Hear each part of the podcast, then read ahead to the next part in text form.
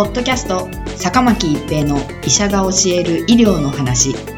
この番組は大学病院の内科医であり医学博士である坂巻が疾患や予防医療といった医療に関してお話しする番組ですそれでは今回の番組をお楽しみください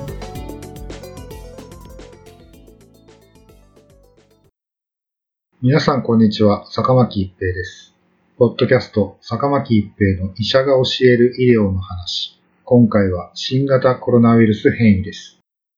イギリスの一部で新型コロナウイルス感染症の症例が急増し、この地域での症例の大部分が変異した新型コロナウイルスによるものであることが確認されました。この新しい変異ウイルスは、新型コロナウイルスが人の細胞に侵入する際の接続部位であるスパイクタンパクに複数の変異が見られるのが特徴です。この変異ウイルスはこれまでの新型コロナウイルスよりも感染性が高く、再生産数を0.4以上増加させ、最大70%感染性が増加する。すなわち1.7倍の感染力を持つ可能性が示唆されています。現時点ではこの変異ウイルスに感染することで、これまで以上に重症化するという情報はありません。デンマークでは9例、オランダでは1例、またオーストラリアやイタリアでも見つかっており、そしてベルギーで4例が確認されているという報道も出ています。今後ヨーロッパ、そしてさらにアジアへの拡大が懸念されています。変異とは生物やウイルスの遺伝子情報の変化のことを言い、変異が起こると、例えばウイルスが感染しやすくなったり、治療薬が効かなくなったり、ワクチンが効きにくくなったりというウイルスの性質の変化が起こり得ます。2020年12月13日時点で、イギリスでは1108人が変異ウイルスの感染者として確認されており、最も早い症例は2020年9月20日に確認されています。この変異ウイルスによる感染例は南東イングランドに集中していますが、ウェールズで11月1日以降に採取された4733例のウイルスの解析では、20例がこの変異ウイルスの亜種であることが分かっており、すでにイギリス内で広がっている可能性があります。2020年12月19日、この亜種の増加に対応して、イギリス政府は12月20日から今後数週間にわたって、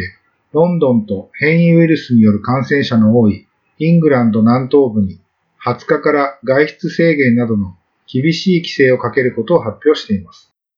この変異株は一度に17の変異を起こしたとされています。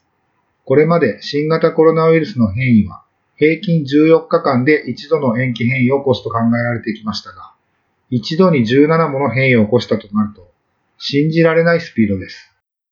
変異ウイルスの増加は新型コロナウイルスワクチンの接種開始よりも前に観察されていることから、この変異ウイルスがワクチン接種による選択圧によって生じたものではないだろうと考えられています。免疫が極端に弱っている人では、新型コロナウイルスは長期間持続感染することがあり、変異ウイルスが生じる可能性が指摘されています。ある一人の新型コロナウイルス患者さんの中で、新型コロナウイルスが長期間持続感染することで、免疫から逃れるために変異したウイルスが生き残り、他の人にも広がったという可能性は残されています。この変異ウイルスが拡大することによって、新型コロナウイルス感染症の流行がますます広がることが懸念されます。それ以外の影響として、このウイルスはスパイクタンパクという新型コロナウイルスの特徴的なタンパクに変異が起こっていることから、イギリスではスパイクタンパク遺伝子を検出する PCR 検査で、このウイルスを検出できなかった事例が報告されています。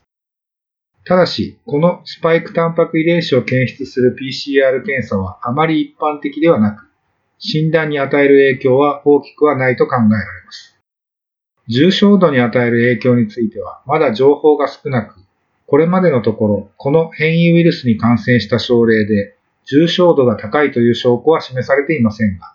症例の大部分が重症化リスクの低い60歳未満の人であることから、現時点でははっきりしたことはわかりません。変異ウイルスは人の細胞に結合するスパイクタンパクに関連しており、ウイルスの抗原性を変化させる可能性があります。スパイクタンパクが変化すると、新型コロナウイルスに対する抗体の効果が減弱する可能性がありますが、その結果として再感染のリスクの増加やワクチンの有効性の低下に影響を与えるかどうかは現時点では不明です。一度新型コロナウイルスに感染した人が変異ウイルスに再感染するのか、また新型コロナウイルスワクチンに影響を与えるのかについても現時点では不明です。元々のウイルスであろうと、変異したウイルスであろうと、感染様式は同じであると考えられ、引き続き感染予防としてのマスクの着用、アルコールによる手指消毒や手洗いが重要です。ポッドキャスト、坂巻一平の医者が教える医療の話。今回は新型コロナウイルス変異でした。ありがとうございました。ポッドキャスト、坂巻一平の医者が教える医療の話。今回の番組はいかがでしたか？次回の番組もお楽しみに。